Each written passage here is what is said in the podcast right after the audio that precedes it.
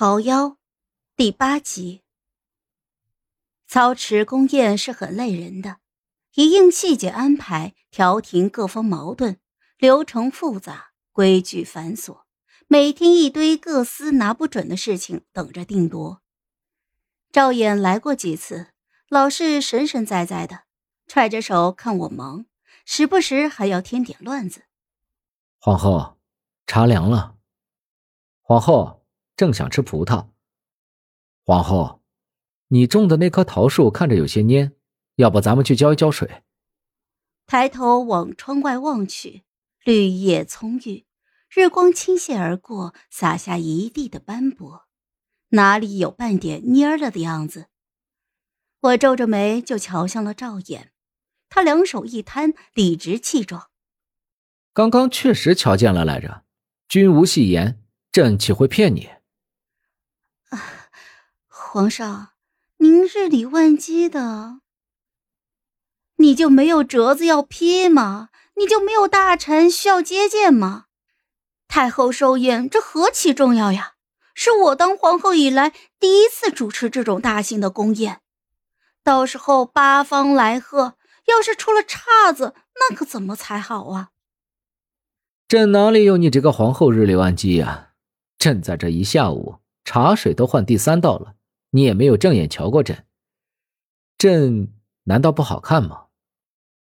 好看的，天上地下那是数一数二的好看。赵衍从他名动天下的母妃那里继承到了一副好相貌，冰若刀裁，眼含桃花，鼻梁高挺，整个人是宛如一幅浓郁的山水画。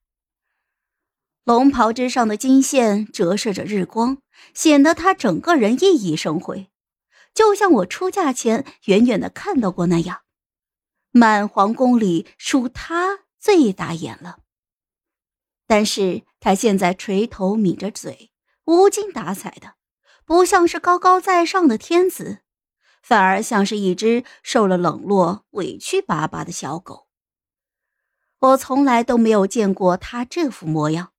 心里就蓦然涌起了一股说不清道不明的柔软，我有些茫然无措，情不自禁就放下了手里的册子，坐到他对面去，轻轻拽了一下他的袖子。皇上，您还想吃葡萄吗？臣妾给您剥。赵衍埋着的肩膀忽然就颤抖了起来，随即响起了一声压抑不住的轻笑。我猛地反应了过来，面上沾染了薄红，站起来拂袖就要走。赵衍在后面一把抓住了我。哎，别生气了，都是朕不好，朕给你赔罪呢。他敛了那副玩世不恭的神色，拾起放在一旁的名册就展开来，与我并肩而坐，柔声说道：“是几个亲王功臣的座次不好安排，对吗？朕替你看看。”掌心一片滚烫，甚至看下去，他的手仍然牵着我，没有放开。怎么不说话？他忽然俯身凑近，鼻尖几乎碰到我的额头了。我在这令人窒息的压迫里，微微的别过脸去。臣妾多谢皇上。他掀起嘴角，没有再说话。看着手里的名册，眼神逐渐变得专注。我在这难得和平相处的间隙里，偷偷的打量起他来。那天在御书房，他说起他母妃红袖添香，我又何尝没有幻想过和我的夫君举案齐眉，白首不离，就像现在这样。我犹豫了一瞬，慢慢回握住了他的手。宽大袖袍的遮掩之下，十指紧扣，很不成体统。但谁舍得放开好不容易抓住的那一点光呢？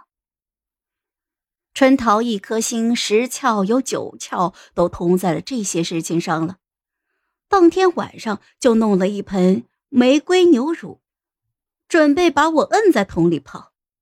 他一脸信誓旦旦说这是前朝杨贵妃用过的方子。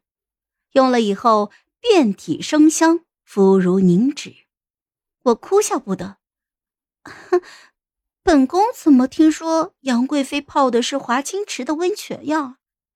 你这个偏方相差甚远，本宫才不要呢。皇后娘娘，您三思啊，这牛乳可不好找。不要，本宫就不要。哎呀，来吧。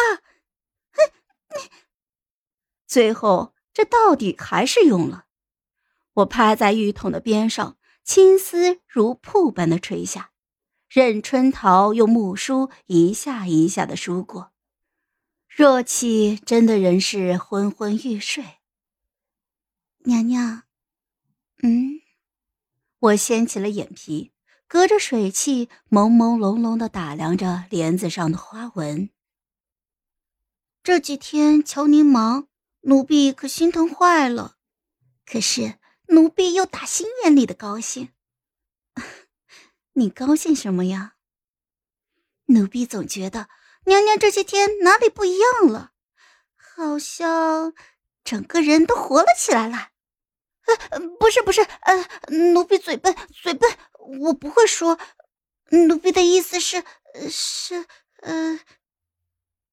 他一下子找不到合适的词，急得有些跳脚。我拍拍他的手臂，示意没有关系。本宫知晓你的意思，本宫与你一样高兴。小丫头又笑了起来，喜滋滋的。娘娘，快洗好了，奴婢再给你加点玫瑰汁子吧。风声萧萧，一夜好梦。太后寿宴办得很圆满。觥筹交错之间，丝竹悦耳，满堂欢笑。我送了串菩提子佛珠做贺礼，这东西普通，只是上面整整八十一个寿字，乃是前朝高僧空印大师亲手所刻。老太太喜欢得紧，当场就戴在了手上，不住的夸我孝顺。皇贵妃送了一座红珊瑚，有市无价。千金难求，她这个时候已经显怀了，孕妇怕热，身后单独站了两个侍女给她打扇。她桌上的酒盏早就被我预先差人撤下，饮食也与旁人不同。我特意备了温和滋补的药膳，倒也不是说我多喜欢她，只是这是我身为皇后应该做的，不管她信不信。我从不想与他为难，即便如此，与赵衍一同敬酒时，还是有道记恨的目光投在了我的身上。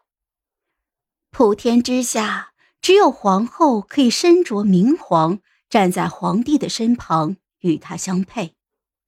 要当宠妃，就做不了皇后，这是她自己不要的。就像那枚戒指，她弃之如敝履，丢给了我。被我放在锦盒里头，铺上了三层绞纱，视若珍宝。我觉得李七月很傻，当然，我比他更傻就是了。